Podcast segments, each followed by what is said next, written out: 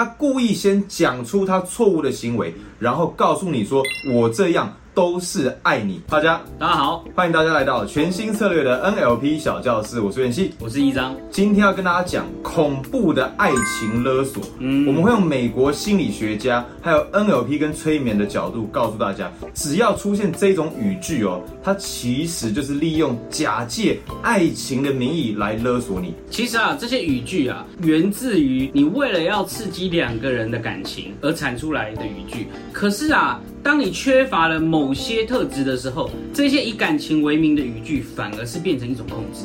我们今天最主要是引用美国一个心理学家叫做 Eric，他说如果没有同理心、没有责任感的人，他就会使用爱情的语言剥夺，来假装是爱情，伪装爱情的糖衣，其实他是控制狂的毒药。好比啊，今天是你的另外一半的生日，嗯，结果你忘记了。于是啊，就有一些人啊想到说，哎，我可以用这些爱情的语言来把它糊弄过去。虽然啊，我忘记了你的生日，可是你看，我还是有帮你买你最喜欢的甜点啊，所以啊，我一样爱你。他们就是利用这一种啊包装，看似好像要跟你增进情感的这些语言，其实是来诓你、糊弄你。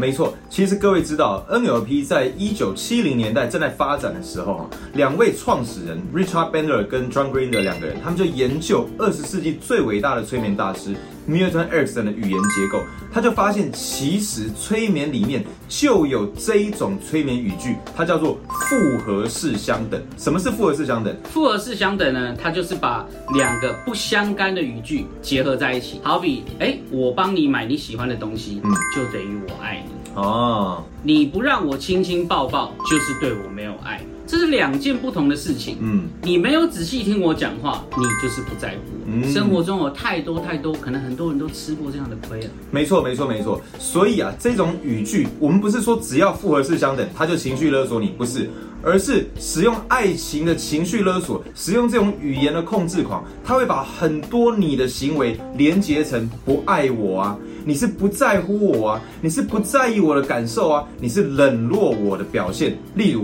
你怎么会说说这样的话？我觉得你这样子完全不尊重我。你怎么会没有买我最喜欢的包包给我？你这样子是不是不再爱我了？当你听到这句话的时候，你要很小心，仔细分辨一下这两件事情其实根本没有关系，而他把它相等了，他认为这两件是一样的，那就做到了催眠上的复合式相等。其实，在亲子啊、人际家庭当中啊。或是我们职场上的沟通，也常常会有这样子的情况：不听妈妈的话，你就是不乖的小孩。嗯，你今天考试啊考这么低，你就是不乖。他们是不相干的一些复合式的相等，但是常常啊却被用来组合成情绪勒索的工具。没错，所以这就是我们所说以爱为名的控制狂。因为爱听起来是包容一切的嘛，爱听起来是很温暖的，可是他却用这样的糖衣。包裹催眠的毒药，而且在他这样语言的陷阱里面，如果其实你也爱对方的话，你是很难拒绝他这样的语言跟行为，所以你只好乖乖就范，然后总是觉得自己非常委屈。这时候你就要鉴别出来，他根本就是在控制你。因为如果他真的爱你的话，他怎么可以不在乎你真正的感受，而只指责你是不爱他、冷落他？第二种催眠语句，其实它也是某一种复合式相等，只是这个相等它做的很有趣。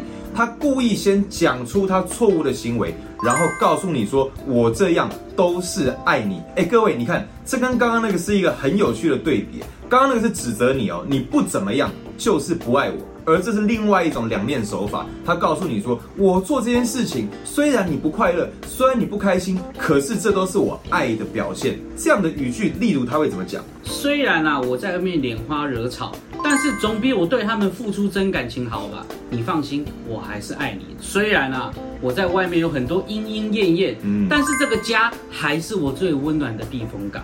是不是有一些什么交换伴侣的游戏？嗯嗯，哎，交换伴侣。虽然我知道你不开心，但是这不就是让我们的感情更好，可以从这个当中消掉一些我们彼此的摩擦吗？嗯，哎，他利用这个来对你情绪勒索。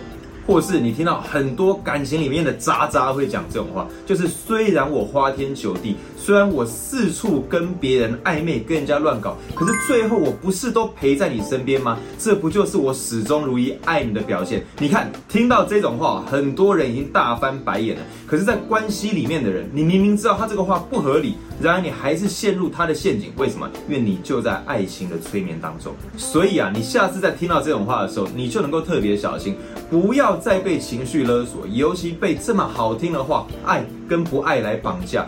仔细的识别出，其实这种话根本就是催眠，因为两个前后八竿子打不着，根本就没有任何逻辑关系。他只是想用爱来做包装，实际上是想要控制你的行为。如果你对 NLP 跟催眠还有兴趣的话，请你一定要上网搜寻全新策略，上面有五部免费的实战影片，还有免费的 NLP 催眠实战技巧手册，要等着大家下载。我们下次见，拜拜。